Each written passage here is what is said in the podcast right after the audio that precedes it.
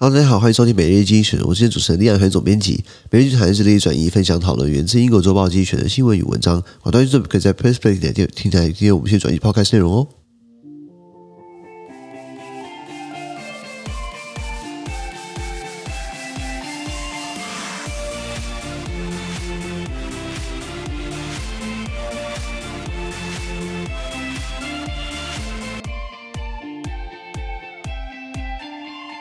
现在没有看到从精选出来，新闻看到是七月二十二号礼拜五的新闻。那今天新闻呢，也帮你短述发生什么事情。你要听完整内容，上我们的付费订阅是在 Press 平台第九百一十三铺里面的。第一个新闻是 Ukrainian food export Turkey brokered，乌克兰的粮食出口土耳其助推一波。为什么？因为俄乌战争嘛，很多呃乌克兰的港口啊，就在黑海啊，被俄国海军给封锁。那呃呃粮食不能出口呢，造成世界的粮食价格大乱。很多国家本来就是粮食短缺、饥荒，现在越来越严重。所以土耳其啊。拉着联合国呢，一起在这边，呃呃，希望乌俄两国就粮食出口呢谈成一个协议，目前看起来是有成的，难得有个好消息啊！这个我们看到是 Italy needs a new prime minister。Again，意大利又需要一名新的总理。意大利总理大概任期一年半、一年多一点，可能就差不多到期了，就就就换新的嘛。然后一直都是没有一个稳定的内阁，因为没有一个党可以多数过半，所以只能组成联合内阁。可是彼此间的信任基础又没有很高，又没有很好，所以常常就换来换去的。现在的总理是这个 Mario Draghi，前欧洲央行行长，前意大利央行行长，一个无党籍这个独立的这个技术官僚呢，当了一年多，然后在新冠疫情期间帮意大利争取到很多的这个新冠疫情的这个振兴的补。租金啊，等等的、就连他要不也要呃离职，要不要换下来了？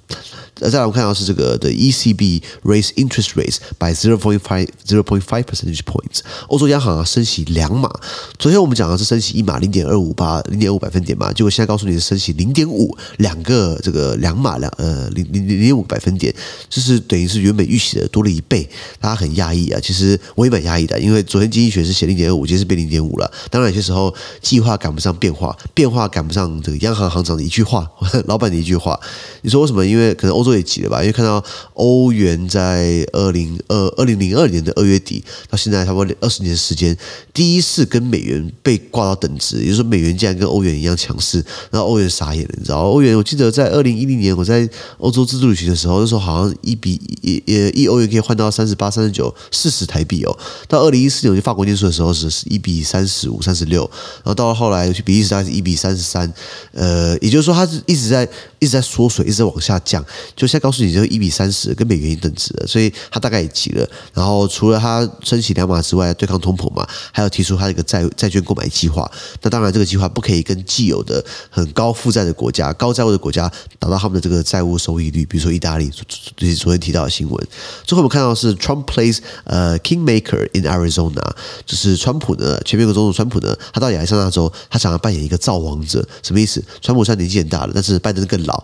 呃，第二个，呃，拜登呢，这个。呃，可能他的经济表现，他的这个政府的团队在经济上面表现得很差，然后给了川普剪刀枪，川普就肯定是狂骂，然后川普就说自己这个比较适合啊也好啊，他的川粉也好，他的这个资源也好，他的财力也好，他的人脉也好呢，你不能免除的，二零二四年可能川普还会再出来哦，所以现在川普在到处呢在帮人家造势，在开始在帮他帮人家背书，他所造势过的五就五分之四的人基本上都会得到党的提名，如果赢得公职的话呢，这些选上了。在未来二零二四年总统大选呢，可能可以川普当成很重要的一个政治资本，所以川普可能还继续有戏哦。好，那今天就到这边，那下周再献给各位，感谢收听，我们下周见，拜拜。